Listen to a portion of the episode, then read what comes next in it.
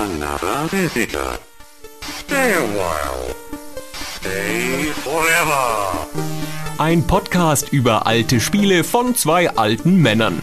Stay Forever mit Gunnar Lott und Christian Schmidt.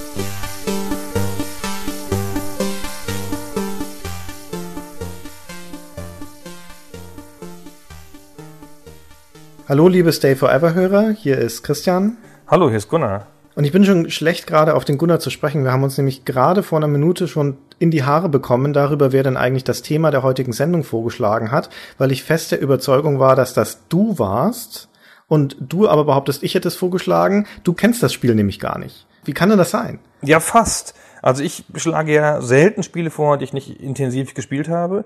Und dieses Spiel, nämlich Another World, über das wir heute reden wollen, habe ich nicht gespielt zu der Zeit, als es rauskam, sondern ich habe dann kurz danach Flashback gespielt, was ja ein großartiges Spiel ist in derselben Art.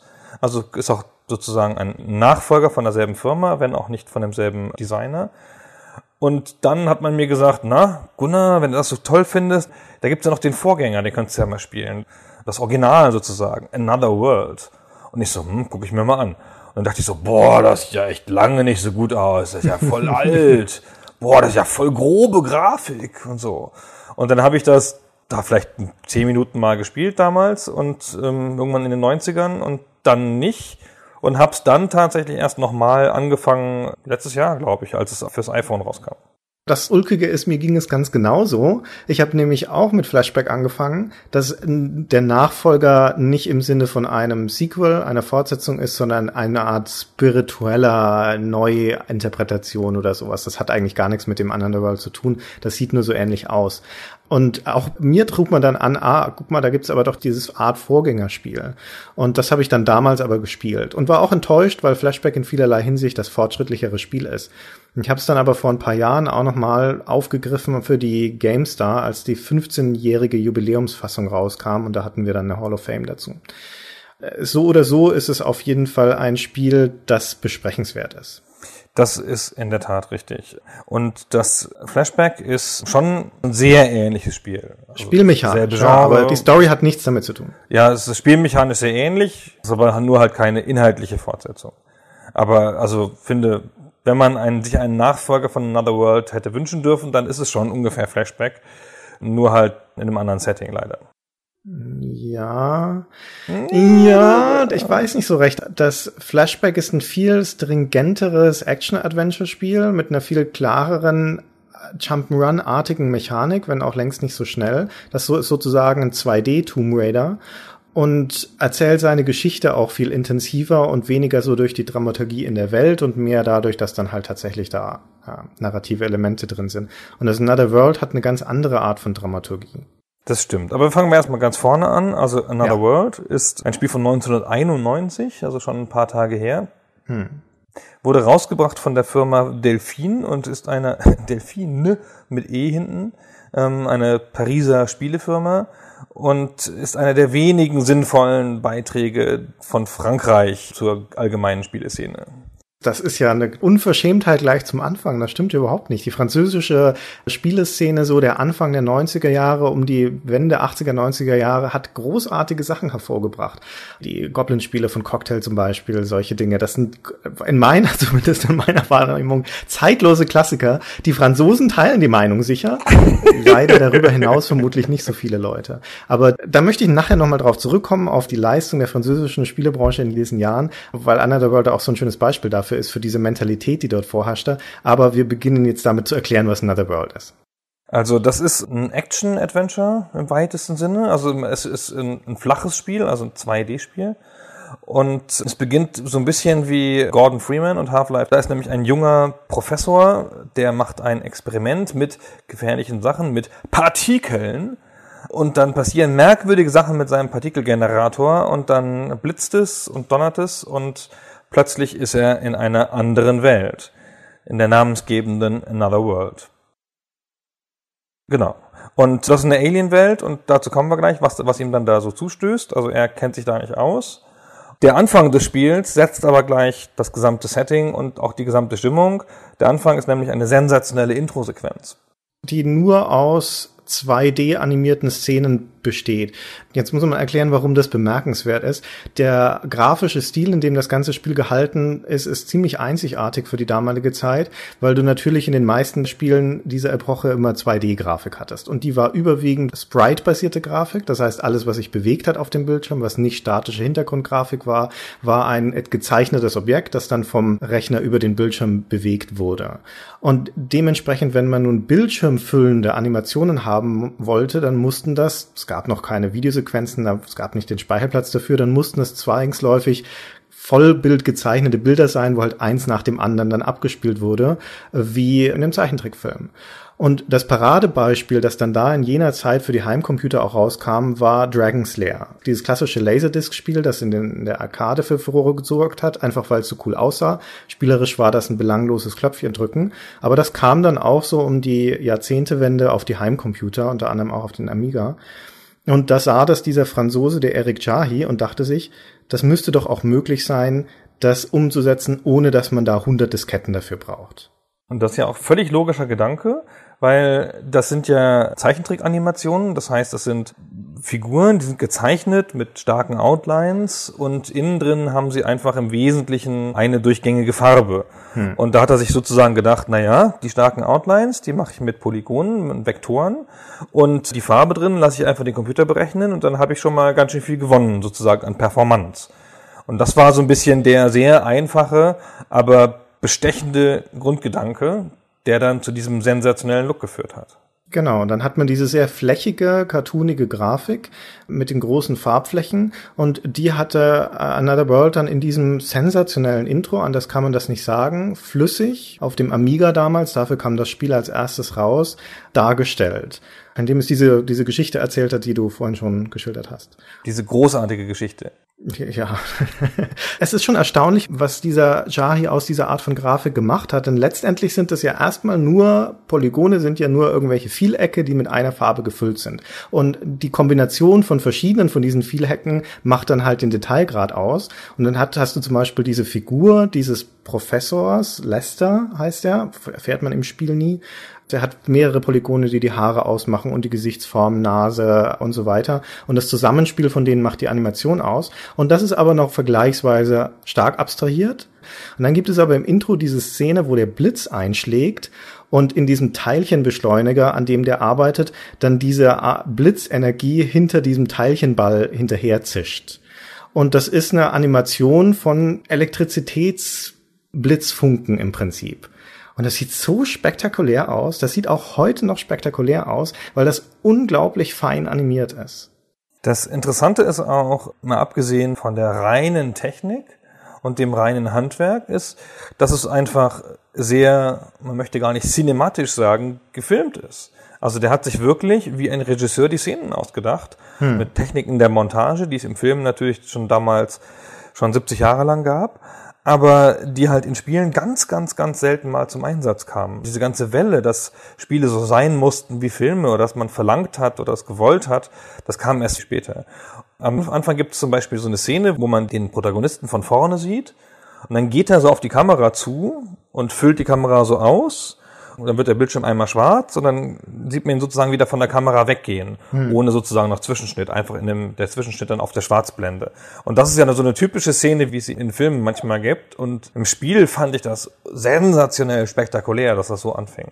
Der Shahi hat, um die Qualität von diesen Animationen zu erreichen, dass es auch möglichst lebensnah aussieht, hat er einen Trick benutzt, den zum Beispiel Jordan Mechner bei Prince of Persia legendärerweise ja auch eingesetzt hat, nämlich das einfach mit einer Kamera aufzunehmen und dann im Rotoskopieverfahren auszuschneiden. Also das heißt, du stoppst sozusagen diese Videoaufnahme, hast das einzelne Bild und das wird dann nachgezeichnet, die Umrisse nachgezeichnet. Und nur, dass der Shahi es nicht nachgezeichnet hat, sondern in diesem Editor, das dann aus den Polygonen, also aus diesen Linien zusammengesetzt hat, dass er dann seine Figuren hatte. Und aus den Einzelbildern ergaben sich dann die flüssigen Animationen. Im Intro ist ja sogar so eine Szene drin, wo so ein Auto so eine Drehung macht. Also da fährt er so vor, der Held, und parkt etwas sehr rasant ein. und die Szene hat er halt auch in, mit Rotoskopieverfahren gedreht, indem man nämlich so ein Modellauto so bewegt hat, ja, mit der Hand sozusagen, um, um diesen Effekt zu erreichen. Also erstaunlicher Aufwand, schon mal am Anfang, um die Stimmung zu setzen. Und was auch besonders ist, das war für den Shahi schon so ein Teil der Spieleentwicklung. Er hat mit dem Intro angefangen und das Spiel sozusagen dann chronologisch entwickelt. Als er das Intro gemacht hat, wusste er noch nicht, wie das Spiel enden würde, hat er gesagt. Und er hat dieses Intro gebaut, um sozusagen seine Technologie zu testen. Und das ist natürlich auch was Besonderes, weil oft werden halt Spiele natürlich gemacht wie Spiele und hinterher kommt halt dann ach, wir brauchen noch ein Intro, jetzt soll mal jemand ein Intro machen. Ja, und dann wird das irgendwie gefilmt oder so. Und das war schon sehr besonders, dass es so ein ursächlicher, untrennbarer Teil des Gesamtspiels war. Ja, was für ein Wahnsinn eigentlich, so eine Entwicklung zu starten. Zu sagen, okay, ich setze mich jetzt dann mal ein halbes Jahr oder wie viel es war hin und mache nur ein nicht interaktives Intro. Und zu dem Zeitpunkt, wo das fertig ist, habe ich noch nichts vom Spiel. Also nichts null, außer halt die Tools, die ich dann dafür verwenden kann. Und das ist ja Herr auch schon was. Aber das ist, und das muss man auf jeden Fall noch mit dazu sagen, wenn wir über Another World reden, wir haben jetzt schon mehrmals diesen Namen Eric Chahi verwendet, das ist ein Autorenwerk was in den 70er, 80er Jahren so in der Historie der Spiele ja nicht ungewöhnlich ist, dass es eine Person war, die ein Spiel gemacht hat, aber jetzt sind wir Anfang der 90er und da sind Spiele schon Teamentwicklungen. Da hast du in der Regel schon mindestens einen, einen Grafiker, einen Programmierer, einen Soundmensch. Die Rolle des Game Designers ist sowas, was sich so richtig als Einzelnes rauskristallisiert, eher dann im Laufe der 90er. Jahi war aber jemand, der damals schon eine ganze Weile in der französischen Branche gearbeitet hatte, unter anderem auch schon für Delphin und der eher aus der grafischen Richtung kam. Also der hat vorher für Future Wars zum Beispiel einfach Grafiken gemacht. War auch wunderschöne Grafiken, finde ich. Und der dann aber sagte, okay, ich nehme jetzt eine Auszeit davon und ich mache jetzt mein eigenes Werk. Ich setze mich da hin und mache mein eigenes Spiel und mache das auch von vorne bis hinten alleine. Das Einzige, was jemand anders gemacht hat, war die Musik. Genau, er hat sich das sozusagen dieses Recht, dieses Spiel alleine machen zu dürfen, verdient mit seiner Beteiligung an Future Wars. Ja. Er hätte jetzt auch einfach an einem anderen Spiel mitmachen können und hatte dann aber auch die Chance, jetzt ein ganz eigenes Werk zu machen. Und er hatte echt viel Zeit. Ja, der hat ja jetzt erstmal ein halbes Jahr rumgemacht da mit seinem Intro und das gesamte Spiel hat ja zwei Jahre gedauert. Ja. Und das ist, äh, also, das ist ja für große Produktionen heutzutage, ja, aber für damals war das auch schon eine lange Zeit. Es hätte sich sicher beschleunigen lassen, wenn er da Hilfe angenommen hätte oder mit irgendjemandem anders zusammengearbeitet hätte. Ich möchte übrigens nochmal kurz unter unterstreichen, dass das Future Wars, dass das sensationell schöne Grafiken hat. Also wer das nicht kennt, das ist echt schön. Dieses mit den zwei Jahren, um da noch schnell drauf einzugehen, das war so bemerkenswert offensichtlich damals, dass entweder Delphin oder US Gold, die der Europa-Publisher waren, das sogar auf die Packung haben drucken lassen. Da steht auf, der Cover von Another World steht drauf, Gott hat sechs Tage gebraucht, um die Erde zu erschaffen. Dieses Spiel dauerte zwei Jahre. Das ist reichlich absurd was dann wiederum Michael Hengst in seinem Verriss in der Powerplay dazu gebracht hat, zu schreiben, er verstünde nicht, was da zwei Jahre gedauert hätte an dem Spiel. Und das Future Wars, um dazu durchschnell noch was zu sagen, hat meiner Meinung nach einen der besten, wenn nicht den besten ersten Bildschirm der Spielegeschichte, den schönsten, wenn das Spiel beginnt, also nach Intro, sondern wenn du das erste Mal dann in dem Spiel bist. Da hängt man nämlich als Fensterputzer an so einem Hochhaus und in dieser Glasfassade dieses Hochhauses spiegelt sich die Stadt dahinter in so einem Sonnenuntergangsorange. Und das sieht so brillant aus. Die Komposition dieses Bildes ist so brillant, da kann ich mich gar nicht satt dran sehen. Das stimmt. Das stammt auch von Jahi. Auch wirklich, wirklich fein gezeichnet. Und eine wunderschöne Schriftart, was auch nicht üblich ist. Aber gut. So, jetzt haben wir lange übers Intro geredet und über andere ja. Spiele. Der Shahi hat übrigens noch gesagt, dass er, wie gesagt, wie du, wie du schon erzählt hast, inspiriert war durch die Art, wie die Animationen bei dem Dragon Slayer waren und dass er ein Spiel machen wollte, das irgendwo auf der Mitte zwischen Impossible Mission und Karateka liegt. Und das ist erstaunlich gut beschrieben, finde ich sogar. Impossible Mission mit seiner ganzen Erforschung dieser fremden Welt, diesen Feinden, die überall sind und dem sehr puzzellastigen und Karateka mit seinen feinen Animationen, seinen Kampfmoves und so, das passt eigentlich ganz gut zusammen. Das passt ganz gut zusammen, das stimmt. Speziell beruft er sich jetzt auf dieses Karateka, wie du schon sagtest, aber für mich ist eigentlich der klarere Referenzpunkt Prince of Persia, was auch vorher rauskam, ich glaube zwei Jahre vorher. Und das ist wie Karateka ja auch von Jordan Mechner. Und dieses Prince of Persia ist so für mich der archetypische, fein animierte, cinematische Plattformer, also Jump-and-Run-Spiel. Das heißt ein 2D-Spiel, in dem du dich von Bildschirm zu Bildschirm bewegst und das in sehr fein animierten Animationen. Fein animierte Animationen. Ja, das ist doch elegant jetzt ausgedrückt. Sehr gut. Und auf den ersten Blick ist Another World ganz ähnlich. Hat einen ganz vergleichbaren Bildausschnitt. Du hast da in einem unteren Drittel des Bildschirms steht deine Spielfigur und bewegt sich von links nach rechts, kann laufen, kann rennen und kann angreifen. Ja, das ist soweit richtig. Ah, aber dann kommt ja bei Another World noch eine ganze Ebene dazu. Hm. Another World ist nämlich wirklich, und das hat sich im Intro ja schon angedeutet und das bleibt dann auch so, ist wirklich ein filmisches Spiel. Mit einem Blick für Situationen und ganz vielen filmischen Tricks übrigens. Also ich, ich sagte ja schon, dass es ein flaches Spiel ist, also ein 2D-Spiel, wo man auch so hoch und runter geht und manchmal auch einfach nur sozusagen die Wände sieht und nicht viel mehr. Und dann gibt es aber Szenen, wo der Charakter genau das tut, also auf einer Ebene lang geht und dann läuft plötzlich jemand im Vordergrund vorbei. Mhm. Ja, völlig überraschend. Gibt so ein paar sehr dramatische Szenen, wo auch so Verfolgungsjagden ablaufen. Und dann hat man plötzlich noch eine Ebene dazu, die dem Geschehen plötzlich Tiefe gibt, obwohl es ja nur ein 2D-Spiel ist. Oder sensationeller Moment, ganz am Anfang des Spiels, also nicht ganz am Anfang, aber ein bisschen, bisschen rein, hebt der Charakter eine Waffe auf, die auf dem Boden liegt. Und das ist eine ganz tolle Szene, weil der guckt dann da sozusagen runter in der Animation und dann hat man eine Großaufnahme, wie im Film, wo die Waffe liegt, neben seinem Fuß, und dann nimmt er die halt hoch. Und das ist was, so, so eine Zwischensequenz im Spiel, die das Geschehen illustriert, das war sehr neu damals. Das gehört einfach zum Spiel dazu, dass in diesem Moment die Perspektive wechselt, du siehst, wie die Waffe aufgenommen wird und dann bist du wieder zurück im Spiel und das Ganze geht nahtlos ineinander über. Und diese Szene, die du gerade beschrieben hast da am Anfang, also das ist die, die zweite Szene im Spiel, die ist insgesamt ganz nett, weil da vieles dargestellt wird und verdichtet ist in diesem einen Bildschirm, wofür das, das Spiel steht. Also du sagtest schon, diesen Übergang zu den Zwischensequenzen, diese unterschiedlichen Ebenen. Das ist nämlich eine Art große Höhle, eine Gefängnishöhle und man hängt da in einem Käfig an der Decke, ist gefangen mit einem anderen Gefangenen zusammen zusammen und das beginnt schon mit so einer Zwischensequenz, das Spiel, wo man die, der wurde vorher K.O. geschlagen, der Lester, dann öffnet er die Augen und dann zieht er da zum ersten Mal diesen Buddy, der dann sein Freund wird im Prinzip für den Rest des Spiels, eine wichtige Rolle spielt und ist dann mitten in diesem Käfig gefangen.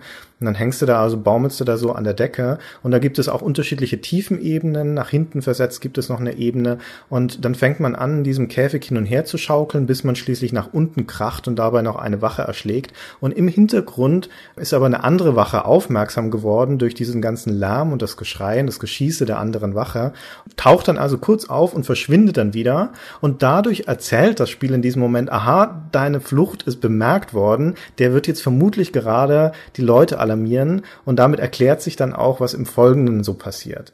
Das einfach durch diese kleine Animation, die durch so diese Detailebene im Hintergrund stattfindet. Und wir können das Ganze, um das noch zu diesem visuellen, was ich jetzt versucht habe zu beschreiben, noch den Audioeindruck zu bekommen, nochmal kurz reinhören, wie sich diese Szene anhört. Also man muss sich vorstellen, schaukeln in diesem Käfig, bis man dann runterkracht. Ja, hören wir da schnell rein.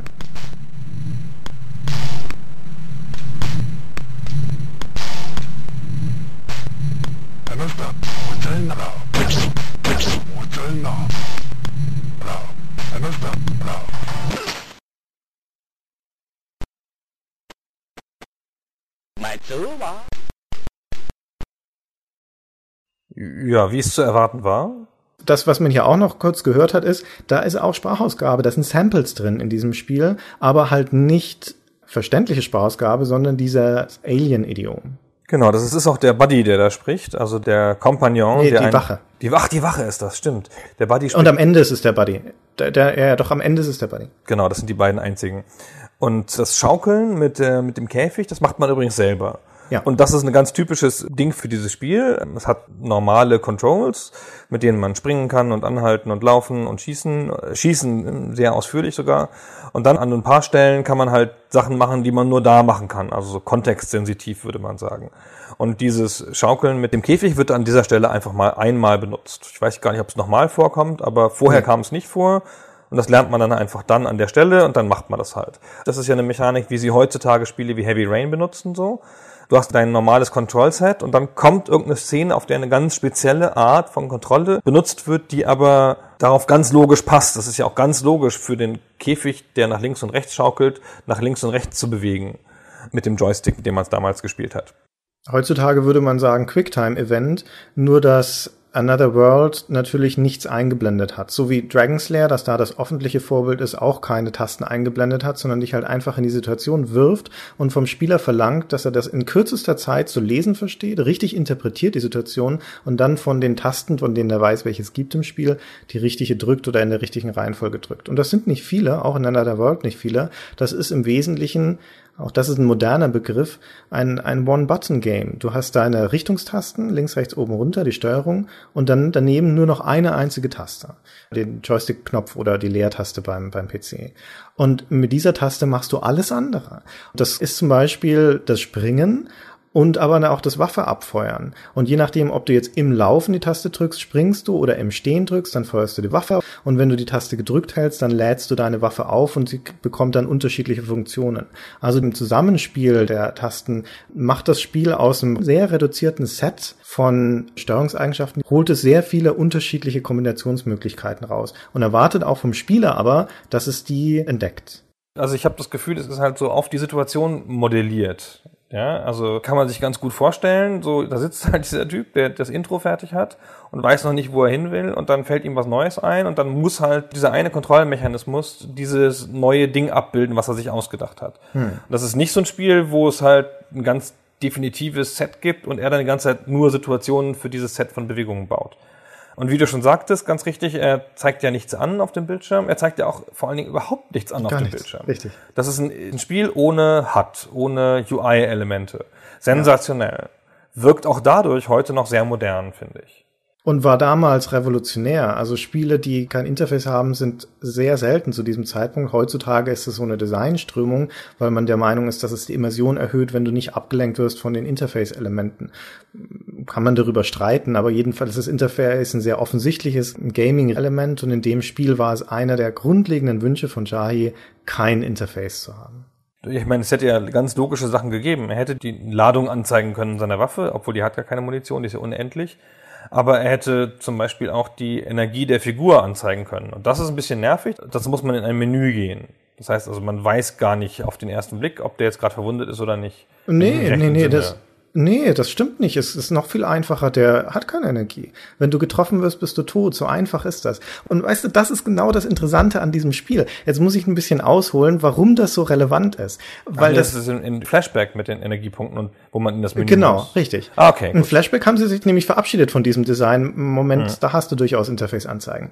Aber lass mich ein bisschen ausholen und sagen, Another World ist 2012 vom Museum of Modern Art in New York aufgenommen worden als eins von den ersten 14 Spielen in deren Ausstellung zu Computerspielgrafik. Das äh, da hast du mitbekommen, oder? Ja, habe ich mitbekommen, klar. Ja, genau. Also das ist allein schon eine Adelung. Das sind andere Spiele dabei, von Pac-Man über Tetris bis aber auch moderne wie die Sims und Eve Online. Also das ist eine ganz breite Palette, die da aber halt wegen der ästhetischen Qualität ihrer Grafik aufgenommen wurden und auch so ein bisschen aus archivarischem Charakter, weil dann auch immer der Source Code hinterlegt wird dort.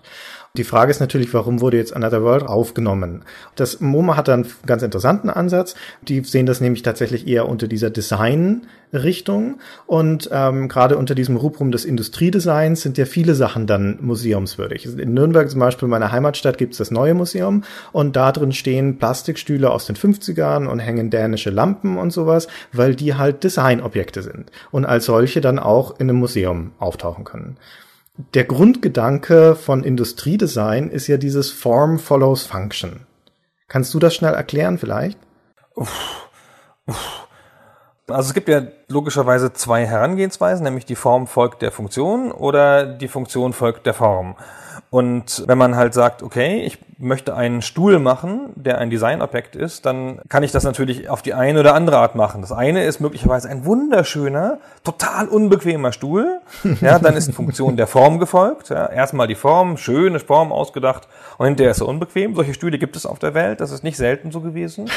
Oder die andere Sache, Ich denke mir einen Gegenstand aus, der eine Funktion gut erfüllt oder besonders toll erfüllt und äh, finde die Form dann sozusagen, wenn die Funktion feststeht und die gut ist. Ich glaube zum Beispiel die, die, ohne mich zu weit aus dem Fenster zu lehnen, aber die Form des iPhone ist eher was, was der Funktion gefolgt ist, nämlich um diesen großen, fast vollflächigen Screen da drauf zu kriegen. Genau, wie du sagtest, Form follows Function heißt, die Funktion ist das Wichtige. Wenn ich einen Stuhl machen möchte, um dabei zu bleiben, dann bringt das nicht sonderlich viel, wenn ich dir so eine spitz zulaufende Pyramide mir als Form wähle, weil darauf kann man nicht sitzen. Also ist Quatsch. Und um das jetzt auf äh, Spiele zu übertragen, Form follows Function, die Form folgt der Funktion, ist die grundlegende Weisheit für Spieldesign, weil ja da immer das Regelwerk das Wichtige ist. Also die Funktion der Regeln ist der Wesenskern des Spiels und danach richtet sich die Gestaltung. Und das heißt im Speziellen dann auch, das ist einer der Gründe, warum Spiele Interfaces haben. Kein Mensch will ja eigentlich Interfaces, sie sind hässlich, in der Regel stehen nur Zahlen und Texte drin. Aus Design-Gesichtspunkten ist das doof. Aber du brauchst sie halt einfach. Wenn du einen Shooter hast zum Beispiel, dann muss da auch ein Fadenkreuz auf dem Bildschirm sein, weil sonst weißt du nicht, wo du hinzielst. Und idealerweise hast du auch noch eine Munitionsanzeige, damit du weißt, wie oft du noch schießen kannst und so weiter. Also hier folgt die Form, die Darstellungsweise des Spiels der Funktion, den Regeln. Und das Bemerkenswerte jetzt und das Bedeutsame an Another World ist, dass es dieses grundlegende Prinzip umdreht und der Jahi gesagt hat, Nee, die Form ist das Entscheidende. Ich will ein Spiel haben, das kein Interface hat. Und darauf basiert dann das, was das Spiel kann und was es nicht kann. Und manche Sachen kann es dann halt nicht. Es kann zum Beispiel in diesem Moment schon mal kein Adventure mehr werden, weil dafür brauchst du in der Regel ein Inventar. Und ein Inventar, wo du Gegenstände drin hast, ist ein Interface-Element und es geht halt nicht, wenn du kein Interface haben möchtest. Und da kommen wir jetzt wieder genau zu diesen Sachen hin, die du gesagt hast es geht dann halt nicht, eine Lebensenergieanzeige zu haben. Okay, wenn das nicht geht, was mache ich dann? Na gut, dann stirbt mein Charakter halt beim ersten Schuss. Das ist die, die Funktion, die der Shahi abgeleitet hat aus der Formvorgabe, die er sich gemacht hat. Und genau das gleiche mit der Waffe. Ja, also wenn ich keine Munitionsanzeige für meine Waffe habe, gut, dann muss sie halt endlos schießen. Oder, das tut sie leider in der World nicht, da gibt's auch Situationen, in denen kann die Energie ausgehen. Aber gut, dann muss der Spieler halt damit leben, dass er es vorher nicht wusste. Das ist dann halt eine Trial-and-Error-Geschichte. Hat das nicht so einen roten Punkt auf der Waffe selber, wenn er die hochhält? Also stimmt, stimmt, stimmt. Die hat so einen, richtig, die hat so eine Leuchtanzeige, stimmt, genau. Genau. Das ist natürlich sehr konsequent, ja, dass die Spielwelt selber das erzählt und nicht ein draufgesetztes Element, das sozusagen nur für den Spieler da ist. Ja. Weil dieses Element an der Waffe, das kleine rote Leuchten oder grüne Leuchten, das ist ja sozusagen für die Spielfigur. Das gehört ja in diese Welt. Richtig. Wohingegen eine UI oder ein HUD halt nicht in die Welt gehört, sondern nur für den Spieler da ist.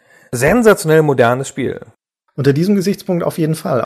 Und äh, es sieht durch die Art und Weise seiner Darstellung, wie wir das vorher schon gesagt hatten, mit diesen Polygonen, diesen flächigen Look, sieht das auch heutzutage noch erstaunlich akzeptabel aus. Aber Spiele aus jener Zeit sind ja in der Regel nicht sonderlich gut gealtert, weil pixelig und so. Aber das Spiel ist äh, im Prinzip seinem Look nach ein Zeichentrickfilm. Und Zeichentrickfilme wissen wir ja, altern ja nicht. Bekanntlich. Also die iOS-Version ist ja sogar nochmal, die hat nochmal neu angepasste Hintergründe, aber die Original-Polygone, die halt dann einfach sozusagen nur hochgerechnet wurden. Und das sieht dann auch noch in der iPhone-Auflösung, die ja nun enorm ist, im Vergleich zu den ursprünglichen 320 mal 200, auf denen das Spiel entwickelt wurde, sieht das immer noch okay aus, so. Ja. Das ist ein bisschen schade, finde ich, mit diesen Hintergründen. Also das ist so ein lachendes und weinendes Auge bei der iOS-Fassung. Denn auf der einen Seite sehen die natürlich sehr, sehr viel besser aus. Diese hochauflösenden, gezeichneten Hintergründe, gerade in diesen Anfangsbildschirmen, wo du diese Alien-Welt, wo die vorgestellt wird und hast diesen weiten Horizont, in dem eine Silhouette von einem Mond im Himmel hängt und du hast so weiß gezogene Wolkenstreifen durch und sowas. Das sieht so wunderschön aus. Auch durch die Farbkomposition. Zusätzlich zu diesen 320 mal 240 waren das auch noch nur 16 Farben in dem Originalspiel. Aber weil er seine Palette so passend gewählt hat, der Jahi, wirkt das wunderbar stimmig. Aber im Originalspiel sind das noch keine gezeichneten Hintergründe, sondern da sind das auch polygonale Hintergründe, zumindest die meisten davon und gerade alle am Anfang des Spiels. Wenn da so ein pixelgroßer Punkt auf dem Bildschirm ist, dann ist das halt ein pixelgroßes Polygon in diesem Moment. Und das äh, weiß man natürlich oder merkt man auch nicht so sehr als Spieler, aber das geht in der Neuauflage zum Teil verloren, weil das dann halt da wirklich alles gezeichnet ist. Ja, ist schon sehr, sehr behutsam angepasst, finde ich. Also wenn man die nebeneinander hält, man erkennt es sofort und also es hat ein bisschen klarere Farben, finde ich, das alte, weil es auch logischerweise weniger hat. Und das neue ist dadurch wirkt so ein bisschen verwaschener sozusagen. Aber insgesamt finde ich sehr behutsam erneuert, sehr angenehm. Bis mhm. auf die Steuerung natürlich, die schwierig ist auf dem iPhone. Das ist jetzt nicht die ideale Plattform, um das zu spielen. Das wollte ich damit nicht gesagt haben. Lass uns noch ein bisschen erzählen, wo du schon Spielen sagst, was man eigentlich in dem Spiel macht, was da passiert. Vielleicht direkt vom Anfang, wenn das Intro vorbei ist, was passiert denn dann? Das ist ein schöner Anfang, weil der Charakter ist erstmal in der Welt, der Lester, und ist da ohne Ausrüstung. Also ist kein Superheld oder so, sondern er kommt in diese Welt und ist unbewaffnet, in diese feindliche Alien-Welt. Hm. Und das erste, was ihm begegnet, sind halt so kleine, auf dem Boden langrobbende Würmer, kleine Tiere. Und er hat keine Waffe, um die zu erschießen oder sich derer sonst irgendwie zu wehren. Er kann nur über sie rüberspringen oder sie mit einem leicht albern aussehenden Fußtritt zermatschen. So fängt das Spiel halt an und dann denkst du so, aha, zermatsche ich hier so Wesen. Und dann geht's irgendwie weiter und weiter und dann kommt plötzlich so ein Riesentier, das auch sehr dramatisch eingeführt wird in so einer filmischen Szene. So ein, sagen wir mal, so ein Wildschwein großes Tier, offenkundig ein Raubtier, das guckt dich auch ganz böse an, dramatisch von vorne gefilmt und das jagt dich dann. Und dann läufst du, das Spiel ist, läuft in einzelnen Bildschirmen ab, also du läufst den Bildschirm nach links, wenn die Figur ganz links angekommen ist, dann schaltet der Bildschirm um und dann bist du im nächsten Bildschirm sozusagen ganz rechts. Und dann läufst du in schneller Folge die Bildschirme wieder zurück, während dich dieses wahnsinnige Tier verfolgt.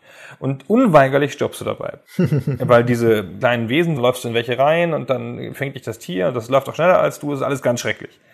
Und wenn du es ein paar Mal gemacht hast, dann äh, siehst du, dass links vom Anfangsscreen noch ein Screen ist und dann kannst du da hinlaufen und kannst dich da an so eine Liane hangeln und dann kannst du diesem Tier entkommen. Dann reißt das Seil und schwenkt dich an dem vorbei und dann gehst du sozusagen weiter dahin, wo das Tier vorher gewesen ist. Das hat sozusagen einen Weg blockiert.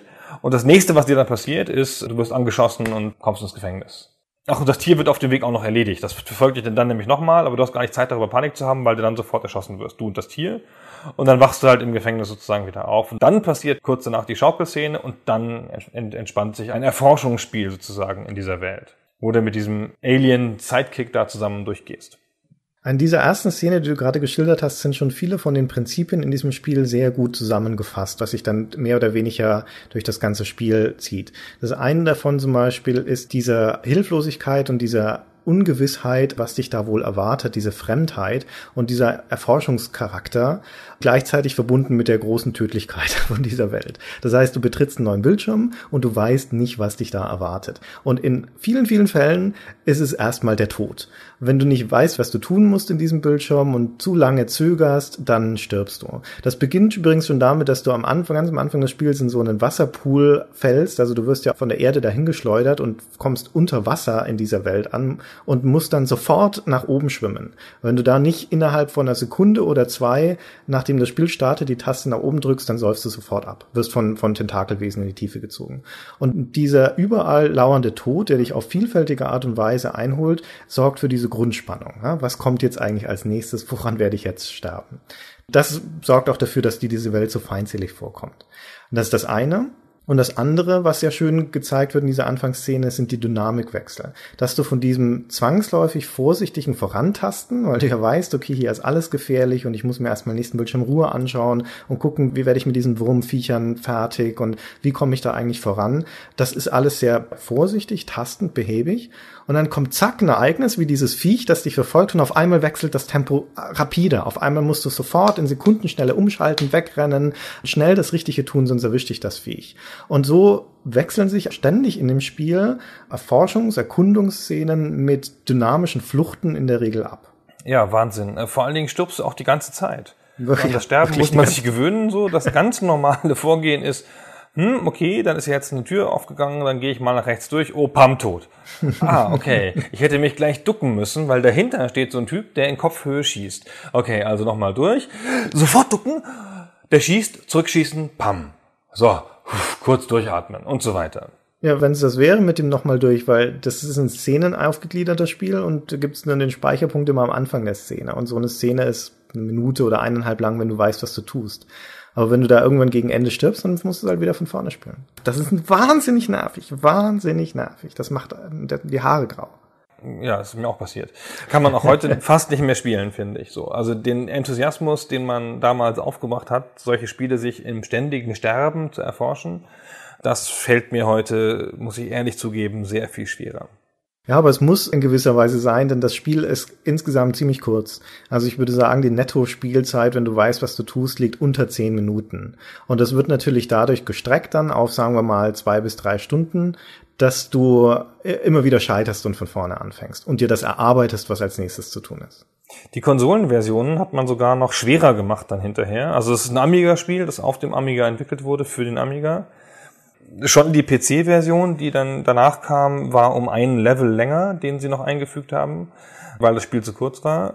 Und bei den Konsolenversionen wurde extra noch höhere Schwierigkeiten eingeführt. Also keine Schwierigkeitsgrade, sondern einfach, da steht eine zusätzliche Wache an irgendeiner Stelle. Oder es gibt diese eine sehr, also hat nur mich beeindruckt, aber sehr beeindruckende Szene, wo der durch so einen Lüftungsschacht System rollt. Ja, ja, ja. Der Alien-Freund macht einem so einen Weg auf und dann fällt sie in so einen Lüftungsschacht und du siehst die Figur in dem Lüftungsschacht sozusagen vom Kopf her. Also du siehst sozusagen deinen Kopf, deine Schultern und deine Arme, deine verschränkten und dann rollst du dich sozusagen seitwärts, wie man es vielleicht so wirklich tun würde, realistischerweise, durch diesen Lüftungsschacht und fällst da immer mit sich sehr schmerzhaft anhörenden Geräuschen dann irgendwie eine Ebene tiefer. Du kannst auch nicht wieder zurückklettern oder wieder hoch oder irgendwas, du kannst sozusagen immer nur rollen. Und das fand ich eine sehr coole Art, das darzustellen. Und es hat sich irgendwie sehr realistisch angefühlt. Und jedenfalls in dieser Szene mit den Lüftungsschächten gibt es in der Konsolenversion, später auf dem Mega Drive, gibt es da dann noch so, ähm, so Dampfdüsen, die halt so psch, psch machen und wenn du reinkommst, dann verbrennst du dich und bist halt tot natürlich. Die musst du dann halt auch nochmal timen und so. Also extra noch eingeführt, damit das Spiel noch schwerer wird, als wäre es nicht schon schwierig genug gewesen. Die gibt's auf dem PC aber auch. Ja, dann war es da schon eingeführt. Auf dem Amiga gab's sie nicht. Nee, genau. Wer nur die Amiga-Version von dem Spiel gespielt hat, hat die leichteste und die kürzeste Fassung gespielt. Dafür aber auch die Version, die, wie der Shahi sagt, ähm, die schwächsten Controls hatte sozusagen, weil sie noch nicht geplaytestet war, wie man heutzutage sagt. Also weil sie kein intensives Testverfahren bekommen hat. Das kam erst hinterher für die PC-Version. Und deswegen ist sie die am wenigsten flüssige, hat's geheißen. Keine Ahnung. Ja, das ist echt ganz interessant, finde ich. Die Tatsache, dass der Chahi vieles in dem Spiel, also auch das Design, in den Dienst dieser Filmhaftigkeit stellen wollte. Und dazu gehört natürlich auch, dass die Spielabläufe flüssig sind. Und wenn du das Spiel gut beherrschst und weißt, was du tust, dann geht das eines ins andere von den Szenen ineinander über und du hast so wirklich ein sehr angenehmes Flow-Gefühl, wenn du da durchschneidest. Aber das musst du dir halt erstmal erarbeiten, dadurch, dass du vorher die Szenen kennenlernst und beherrschen lernst. Aber dummerweise sabotiert das Spiel das auch immer mal wieder. Ich muss vorwegschicken, manchmal macht es das ganz gut. Es gibt zum Beispiel eine Szene, wo man von einer Wache überrumpelt wird, von so einer großen Alienwache. Das sind so stämmige, riesige Viecher, die sind zwei Köpfe größer als man selbst. Und dann packt die den Lester und hebt ihn so in die Höhe und die Beine baumeln in der Luft. So typisch Klischee, Slapstick-filmhaft. Und dann kann man dieser Wache zwischen die Beine treten in dieser Szene. Muss man. Schmerzverzerrt bricht die dann zusammen, auf den Boden und ihre Waffe rutscht so ein paar Meter weg. Und dann hast du so eine Sequenz, wo du ganz schnell zu dieser Waffe hinrennen musst und dann hechtet sich der automatisch auf den Boden in Lester und dann musst du dich rumdrehen und feuerst im Knien auf diesen Gegner. Und da lässt dir das Spiel dann so eine Sekunde, ein bis zwei Gnadenfrist, um tatsächlich diese sehr filmhafte Szene dann auch am Stück durchspielen zu können. Also auch wenn du da eine Sekunde zu spät drückst oder sowas, funktioniert das trotzdem noch. Da ist also relativ gnädig.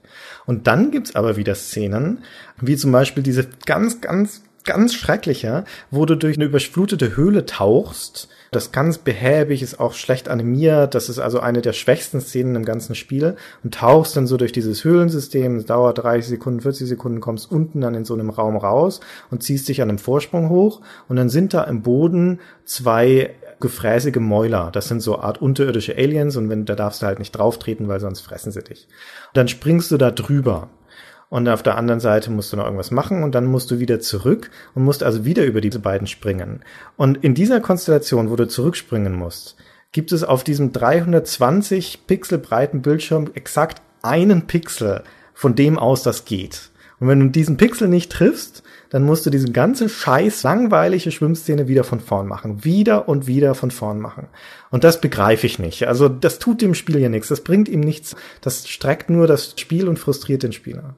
Ja, aber das wäre was, was typischerweise der Publisher des Spiels in seinem Testlabor rausfindet und sagt, so, so geht das aber nicht. Hier brauchen wir noch einen Speicherpunkt oder hier brauchen wir noch eine Abkürzung oder irgendwas. Hm. Und da dieser Mensch ja das Spiel komplett alleine entwickelt hat und es in der ersten Version auch noch nicht geplaytestet war, passieren solche Sachen, glaube ich, einfach. Und hinterher ja. war es dann halt im Spiel, logischerweise, ja. Und wurde dann auch nicht mehr rausgenommen, weil es ja eh schon zu kurz war. In solchen Situationen, das ist immer ein bisschen ernüchternd, aber auf der anderen Seite gibt es einfach viele Szenen in diesem, wie ich schon sagte, relativ kurzen Spiel, die dann aber so clever gemacht sind und so ein Aha-Erleben mit sich bringen, dass man es wieder verzeiht. Denn wir sagten vorhin schon, die eigentliche Funktionalität des Spiels ist relativ begrenzt. Laufen, rennen, ducken, schießen und die Waffe kannst du doppelt aufladen. Wenn du sie kurz auflädst, dann kannst du ein Schild vor dich setzen, so eine Art Laserschild. Und wenn du sie länger auflädst, dann schießt er einen großen Energiestrahl, der dann auch Türen durchschießen kann, aufbrechen kann. Und eine der Szenen, wo du lernen musst, sozusagen die Möglichkeiten des Spiels richtig einzusetzen, ist eine eigentlich ganz simple Konstellation, nämlich ein, einfach ein Gang. Der Bildschirm ist ein Gang von links nach rechts und du läufst da rein und wirst verfolgt von einer Woche, die hinter dir in diesen Gang reinkommt und das Schießen anfängt. Und von der anderen Seite taucht auf einmal auch eine Wache auf. Also du bist zwischen den beiden gefangen und in diesem Moment, wo du merkst, dass da links und rechts eine Wache steht, bist du schon tot. Wie es schon häufig so ist, du musst halt von vornherein wissen, was in diesem Raum passiert. Okay, aber jetzt sagte ich ja schon, du kannst Schilder setzen mit deiner Waffe. Das dauert also eine Sekunde, bis die aufgeladen ist und dann setzt es dieses Schild. Du brauchst also, um erstmal sicher zu sein, ein Schild hinter dir und ein Schild vor dir. Die Situation ist erstmal relativ einfach. Das Problem ist nur, wenn du da jetzt reinläufst und setzt ein Schild vor dich, drehst dich dann um und setzt ein Schild hinter dich, ist zu viel Zeit vergangen. Das ist zwar vielleicht nur eine halbe oder eine Sekunde, aber es reicht schon. Es dauert zu lang, in diesem Moment wirst du totgeschossen. Das heißt, was machst du jetzt? Weißt du es noch? Nee, keine Ahnung was du tun musst, ist in das Bild reinlaufen, ein Schild setzen und anstatt dich umzudrehen, läufst du einfach weiter durch dein eigenes Schild durch und setzt dann nächstes Schild vor dich und dann stehst du auch zwischen den beiden Schildern, aber es geht ein klein bisschen schneller, weil du dich nicht umdrehen musst. Und das ist schon alles. Ja, da hast du sicher eine Weile gebraucht, bis du das rausgefunden hast. ja, das kann man wohl sagen. Es gibt noch mehr so clevere Dinge. Darf ich noch eins erzählen? Ja, aber nur noch eins. Ja, okay, eins noch, weil das wirklich ein sehr schönes Aha-Erlebnis ist. Konstellation wieder ein Bildschirm, es gibt eine Türe und hinter dieser Türe steht eine Wache bereit. Und du weißt schon, so wenn ich jetzt da hingehe und die Türe öffnet sich, dann schießt die mich um. Ja, die weiß, dass ich komme. So ist es auch. Jetzt hast du die Möglichkeit, du kannst die Türe natürlich selber aufschießen mit diesem Laserstrahl, dem großen, aber selbst dann reagiert die Wache schnell und haut dich um. Also, was machst du? Okay, ich setze ein Schild vor mich, bevor ich die Türe öffne oder aufschieße, dann prallen die Laserschüsse der Wache nämlich an meinem Schild ab. Und jetzt stellst du aber fest, zum ersten Mal in dem Spiel in diesem Moment, die hat noch eine andere Waffe. Die Wache, die kann nämlich so kleine Energiegranaten auf dem Boden entlang rollern. Die rollern dann so auf dich zu und sobald sie dich berühren, bist du tot und die durchdringen einfach dein Schild. Und jetzt sind die aber werden in so einem Abstand gerollert, dass du sofort denkst, okay, wenn ich schnell loslaufe und im richtigen Timing springe, dann komme ich immer zwischen diesen Granaten auf und wenn ich dann beim Gegner da bin, kann ich ihn erschießen. Und dann stellst du fest, wenn du zu nah an ihn ranspringst, dann haut er dich vorher um und so weiter. Und es braucht ein elendes, fitzelgenaues Timing, dass du diese Sprünge schaffst, um diese Wache erschießen zu können. Also du bist du hinterher, wenn du das geschafft hast, wirklich glücklich, weil das endlich mal geklappt hat. Und dann stellst du aber vielleicht fest, wenn du cleverer bist, dass es eine viel einfache Lösung gibt. Du kannst nämlich einfach, wenn du das Schild gesetzt hast, die Tür aufmachst und der die Granate rollt, dann drehst du dich um und läufst wieder weg. Dann geht die Tür zu und diese Granate prallt von der Tür ab, rollert zurück und trifft die Wache selbst. Und das war's. Wow. War das Absicht oder ist, ist das passiert? Nee, es war eine, es war Absicht. Es war eine beabsichtigte Szene. War sicher. Absicht, ja. Sehr clever. Ja, jetzt bist du wieder dran. Erzähl du eine Geschichte. Ich will gar keine Geschichte erzählen. Du wolltest erzählen, dass du den Erik Shahi mal getroffen hast. Erik übrigens wahrscheinlich. Erik. Erik, ja, stimmt. Ich habe den mal getroffen. Erik. Das müssen wir schnell ein bisschen hinleiten. Erzähl mal, was der Shahi eigentlich nach Another World so gemacht hat. Also erstmal hat er jahrelang rumgemacht an einem Spiel, das Heart of Darkness hieß. Das, das dann mit großer Fanfare erschienen ist, sieben Jahre später. Und ich entsinne mich nur ganz dunkel, nicht so toll war. Hm. Ich weiß noch, da haben wir wahnsinnig drauf gewartet in der Redaktion. Das war zu unserer Redakteurszeit. Und ich habe aber fast keine Erinnerung mehr an das Spiel. Das muss nur so mittelmäßig gewesen sein. Kannst ja noch was zu sagen, wenn dir noch was einfällt. Und ähm, ich weiß da gar nichts dazu. Ich habe das leider nicht ah, gespielt. Okay. Ich glaube, das war der Mittel bei uns damals. Der, der ist getestet. Ja, stimmt. Genau. Dann ist er aus der Spieleszene verschwunden taucht immer noch mal wieder ganz kurz auf, weil er irgendwelche Versionen autorisiert hat von Another World. Du sagst es ja schon, es gab eine 15-Jahres-Version, eine 20-Jahres-Version, eine iOS-Version, eine Android-Version, eine Steam-Version, bla bla bla. Und dann plötzlich 2011 oder so ist er wieder da in Diensten von Ubisoft und hat das Spiel From Dust gemacht, mhm. an das sich vielleicht der ein oder andere erinnert. Ein spiritueller Nachfolger zu Populous ausgerechnet. Das habe ich aber nie gespielt. Keine Ahnung, ob das gut ist. Das haben sie damals auf der Gamescom vorgestellt, das Spiel. Da hat Ubisoft das enthüllt. Das muss 2010, 2009 oder sowas gewesen sein. Und ich war auf dem Weg zur Gamescom, als mich ein Kollege anrief, der schon auf der Gamescom war und sagte, er hätte jetzt gerade bei Ubisoft, er hätte schon mal vorbeigeschaut und die hätten da ein neues Spiel in der Mache. Das müsste ich jetzt sofort bei Ubisoft anrufen und, und die Titelstory dafür sichern. Und dann sagte ich, ja, okay, ich von dem Spiel noch nie gehört, keine Ahnung, was es ist. Aber gut, dann rufe ich da mal an und äh, mache den Termin aus, dass ich mir das Spiel mal bei denen anschauen konnte. Und dann war es eben dieses From Dust. Was den Kollegen so beeindruckt hatte, war die Engine, die dahinter steckte, weil das nämlich so eine in Echtzeit verformbare, dynamische Terrain-Engine ist, die in diesem From Dust drin steckt. Also du kannst so Berge da rausheben, wie in so einer Sandbox und Mulden reindrücken und dann gibt's verschiedene Elemente, Lava, Wasser und so weiter. Und das fasst du, das schlurfst du so das Wasser aus dem Meer, hast du so einen großen Ball in deiner Götterhand und dann kannst du es irgendwo ins Land schmeißen, das ist da ein See und so weiter. Und das war alles ganz nett, aber nachdem ich die Präsentation gesehen hatte, dachte ich, okay, eine Titelstory ist das nie und nimmer. Und es ist dann hinterher ein wirklich originelles und ein hübsches Rätselspiel geworden, dieses From Dust, aber nicht der ganz große Wurf, wenn du mich fragst. Aber da habe ich dann zum ersten Mal auch den Eric Chahi kennengelernt, denn der hat das Spiel nämlich dort vorgestellt. Genau. Jetzt erzähl du doch was. Du bist doch dran. Ja, so muss ich noch weiter erzählen. Ja, okay, ja ich, ich, ich kenne doch diesen Menschen nicht. Ach so. Er ist doch ein Fremder für mich. Das ist so ein, ein quirliger kleiner Franzose mit einem dauerhaften Lächeln, ein bisschen schüchterner Mensch, aber hat ein, ständig ein Lächeln auf seinem Mund. Und der war von Anfang an sympathisch, aber es ist ein bisschen schwierig, sich mit dem zu verständigen, weil dessen Englisch nicht so gut ist. Wo du das schlechte Englisch erwähnst, das erinnert mich an eins meiner Frankreich-Erlebnisse. Nämlich, ich war mal bei der Firma Delphine eingeladen, also nämlich die Firma auch, die Another World gemacht hat. Aber es war viel später, es war 98 oder 99. Ich war damals zuständig für französische Firmen aus irgendwelchen Gründen bei der GameStar, also alle beide.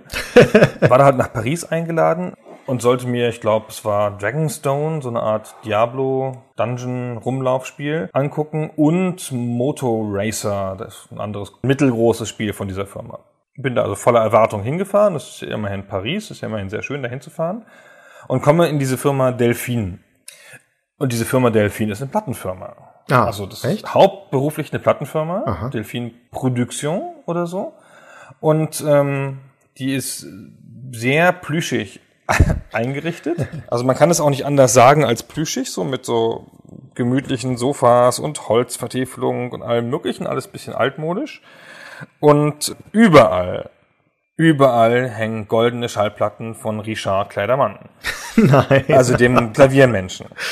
Und dann versucht man das natürlich ein bisschen rauszukriegen, was jetzt hier falsch gelaufen ist. Und dann führen die einen durch so einen Gang und noch einen Gang und noch einen Gang. Das, diese, diese Firma ist wie in so eine Wohnung, also wie so eine alte, schöne Altbauwohnung angelegt. Und irgendwann ist man dann im Spielebereich, nämlich bei der anderen Delfin, die Schwesterfirma, die halt Spiele herstellt. Und dann gab es dann die Spielepräsentation, die übrigens auch auf Englisch war und dann mussten ein paar Sachen erklärt werden in dieser Präsentation. Und ich habe dann die Franzosen gebeten, doch bitte Französisch mit mir zu reden. Ich bin, kann echt nicht gut Französisch, aber es war besser, als deren Englisch zu hören. Und ich weiß noch die Enttäuschung, als sie gesagt haben, habt ihr Hunger? Waren mehrere Journalisten, habt ihr Hunger, wollt ihr irgendwas essen? Und wir so, ja, ja. Und ich dachte so, ah, Frankreich, wie geil, was werden sie jetzt auftischen? Hatten sie Sandwiches. Hm. Ja, da war ich sehr enttäuscht. Aber ah. das Interessante daran ist, dass diese beiden Firmen namens Delphine gehören tatsächlich einem Komponisten, nämlich dem Komponisten, der das Lied gemacht hat, Ballade pour Adelaine, mit dem der Richard Kleidermann berühmt geworden ist. Und Delphine und Adelaine sind die Töchter von dem. Die heißen so. Ah. Und das okay. erklärt auch jetzt wieder, warum es dann noch eine Tochterfirma von Delphine gab, die Adelaine Software hieß die dann noch andere Spiele gemacht hat. Sag schnell, das große. Little Big Adventure haben sie gemacht. Ja, genau. Sonst nichts. Also sonst so ein, zwei Spiele noch. alle erfolglos, aber die sensationellen beiden Little Big Adventure Teile. Ach, das ist ja eine sehr schöne Herleitung. Das wusste ich nicht mit dem Namen. Genau. Und es gibt auch Fotos von dem Herrn, ich habe schon wieder vergessen, wie der heißt, mit seinen beiden Töchtern und so, und die heißen tatsächlich so. Und er hat nach denen die Firmen genannt. Das finde ich irgendwie sehr sympathisch. Ich habe ja eine große Schwäche für die französischen Firmen und französischen Spiele jener Ära und auch für Delphine. Ich wollte ja vorhin auch mal drauf zurückkommen. Und Delphine hat ein paar sehr schöne Spiele gemacht, die keinen großen Einfluss hinterlassen haben, vielleicht mit der Ausnahme von Flashback, über das wir vielleicht mal einen eigenen Podcast machen sollten, und eben diesem Another World. Aber diese beiden Spiele zusammen mit noch einem anderen, nämlich Cruise for a Corps, haben alle diese Vektorgrafik, also diese polygonalen Figuren, die sich vor gezeichneten, mehr oder weniger gezeichneten Hintergründen bewegen. So ist es in Flashback und so ist es auch 1991 erschienen in diesem Adventure Cruise for a Corps, wo man, das ist so eine typische Hercule Poirot Geschichte, du bist halt auf irgendeinem Schiff, einem Dampfer oder was weiß ich, und da wird jemand umgebracht und so weiter. Aber auch da sind die Charaktere alle Vektorfiguren und die konnten im Prinzip bildschirmgroß dargestellt werden. Und allein dieses Fable für so technische Spielereien rechne ich den Franzosen sehr hoch an, die sie in jener Ära hatten. Wir hatten im letzten Podcast zu Dune schon mal Cryo und das Dune-Spiel erwähnt und auch das hatte tolle technische Effekte. Also so aufpixelnde Zoom-Effekte und wenn man mit dem Ornithopter fliegt, zoomen so Sprites über die Landschaft, um einen Geschwindigkeitseffekt zu geben. Nicht wahnsinnig umwerfend, aber diese Vielseitigkeit fand ich toll und das Gefühl für gute Grafik. Und wir kommen ja nun aus einem Land in Deutschland, was auch eine reichhaltige Tradition von Spieldesign hat, mit seinen Wirtschaftssimulationen und sowas. Und die haben ja nun alles. Sie haben nur keinen Wert auf gute Grafik gelegt. Also das ist so Diaspora in dieser Zeit. Und dann hast du da daneben das Nachbarland, in dem Grafik alles ist und wo auch gerne mal Spiele rauskamen, die inhaltlich zum Wegschmeißen waren, aber wunderbar anzuschauen. Und zum Beispiel gibt's diese andere französische Spielfirma jener Ära Langcor, die haben Adventures gemacht mit brillant gezeichneten VGA-Grafiken und die hatten einen Sprachinterpreter drin, das waren eigentlich Text-Adventures, aber da hat das Spiel dir zur Not halt auch die Texte vorgelesen, was grausam klang. Das hatte ich zum ersten Mal auf dem C64 gespielt. Mordville Manor und dann später Maupiti Island. Das war aber einfach technisch beeindruckend. Ne? Die Spiele hatten schon diesen Anspruch, wir wollen so ein bisschen die Technik nutzen, das Filmhafte, die Darstellung, den Stil, die Farbwahl, die Komposition, die Dramaturgie. Bei französischen Spielen dieser Zeit wusstest du halt nie, was dich erwartet und es war jedes Mal eine Überraschung. Und häufig eine positive. Also zumindest zum Anschauen. Danke für dieses wertvolle Plädoyer über die französischen Spiele. Es erinnert mich an ein ähnlich lautendes Plädoyer über den französischen Film. Der französische Film hat den großen Willen zum Stil oft gehabt, ja, und ja. dafür oft war er nicht so massentauglich oder so. Sehr pauschal jetzt. Ja, es gibt natürlich sehr, sehr, sehr massentaugliche Filme aus Frankreich. Aber finde, der französische Film hat seine Größe oft so im Kleinen gefunden, dann so wie bei den Sties oder so, ja, wo man halt eine sehr kleine Geschichte hatte und daraus was ganz Tolles geworden ist. Ja, und oft halt auch im absurd humorigen. Ich hatte vorhin schon die Goblins-Spiele erwähnt zum Beispiel. Die haben gemeinsam mit, mit Another World, dass auch sie eine Geschichte erzählen ohne Text und ohne Sprache im Prinzip. Also nur durch visuelle Darstellung und durch Animationen. Und da ist halt viel Slapstick-Humor drin. Aber das funktioniert so wunderbar. Das ist toll, gerade zu jener Zeit, wo du nicht unbedingt gewohnt warst, dass viel auf dem Bildschirm passiert und vor allem viel Überraschendes passiert. Und dann hattest du da auf einmal Spiele, bei denen es eine Freude war, einfach nur zuzuschauen. Das stimmt. Und das Cruise for a Corps kann man nicht oft genug loben für seine wunderschöne Darstellung. In der damaligen Zeit jedenfalls. In der damaligen Zeit, ja. ja. Heutzutage ist es leicht gealtert. Aber nicht so sehr wie andere Spiele. Ja, aber um nochmal schnell auf den Shahi zurückzukommen, wir können ihn nämlich mal selber sprechen lassen. Er hat vor zwei Jahren, glaube ich, oder sowas, war er mal auf so einem Game City Treff in England und hat so eine Art kommentierten Durchspielen seines Spieles gemacht von Another World und hat dann hinterher auch noch ein paar Anekdoten aus der Entwicklung erzählt. Und eine davon ist, dass er sich mit Interplay in den USA, die der USA Publisher waren von dem Spiel, dass es da Streit gab, weil die die Musik im Intro austauschen wollten durch eine andere. Und das wollte der Shahi nicht. Und da können wir jetzt mal kurz reinhören in diese Anekdote. Yes, uh, Interplay for the SNES e version really, they wanted their music. so I had a, a big fight with Interplay and it drove me really crazy because um, at this time uh, we we were exchanging by not by mail but by fax. So uh, Uh, this led to a, a big transatlantic uh, fight by fax. Uh, and so after exchanging, uh, well, for sev- several weeks, I've decided to use another strategy, which was uh, which consisted uh, in sending an infinite fax. Ja, und was ist nun also ein Endlosfax? Ein Endlosfax heißt, er hat da ein Papier reingesteckt und hat dann da mit einem Klebestreifen den Anfang mit dem Ende verbunden, so dass er eine Rolle hatte und ließ das dann durchlaufen. Und auf der anderen Seite bei Interplay in den USA war es Nacht und das ganze Faxpapier und dann lief dann da hunderte, tausende Blätter von Faxpapier raus, auf denen überall stand, tauscht die Musik nicht aus. Und hat aber unterm Strich dann auch nichts gebracht, außer dass Interplay sauer war. Und erst als sich die Anwältin von Delphine eingeschaltet hat, durfte dann letztendlich auch in der Super NES-Version die Originalmusik drin bleiben. Schade übrigens, dass so anfällige Geräte wie Faxe heutzutage aus der Mode kommen, weil die natürlich zu wahnsinnig viel Schabernack geeignet waren. Weißt du, was das schwarze Todesfax ist? Ach, das ist, wenn du ein, ein schwarzes Papier faxst, glaube ich, oder? Aber warum sollte man das machen? Genau. Das, das macht man, damit dann der Toner durchbrennt auf der anderen Seite. Ah, ja klar, ja. ja. Das haben wir noch gemacht früher in den mittleren 90ern so. Ähm, beim politischen Gegner. So. Ist dann aus der Mode gekommen, leider. ja. War auch damals nur eine begrenzte Methode. Es gab sicher effektivere Methoden des politischen Widerstandes. Christian, haben wir dem Thema noch was hinzuzufügen? Ach ja, prinzipiell könnte noch stundenlang reden. stundenlang reden, genau, aber wir haben das im Prinzip wir können noch schnell sagen, dass das Spiel nach seinen grob, wie gesagt, netto zehn Minuten damit endet, dass man, man wird in dem Spiel immer mal wieder von diesem Buddy gerettet und rettet umgekehrt ihn. Man ist nicht unbedingt gemeinsam unterwegs, sondern findet immer wieder Situationen, wo dann er auf einmal auftaucht und einen irgendwo einen Schacht hochzieht in letzter Sekunde oder sowas. Und ganz am Schluss endet das dann mit einer Situation, nochmal ein deutlicher Tempowechsel, wo der Buddy sich mit einem anderen Gegner kloppt und man selbst ist schon schwer verwundet in diesem Moment und robbt auf dem Boden dann so in Wurmkriechtempo auf einen Hebel hin, der einen Laser auslöst und mit dem man sich dann noch in letzter Sekunde verteidigen kann. Und dann endet das Spiel damit, das spoilern wir jetzt einfach, dass die beiden auf so einen Flugsaurier steigen und dann in den Sonnenuntergang wegfliegen sozusagen, das Westernende. Offenes Ende, man ist also nicht klar, was passiert jetzt da dann weiter.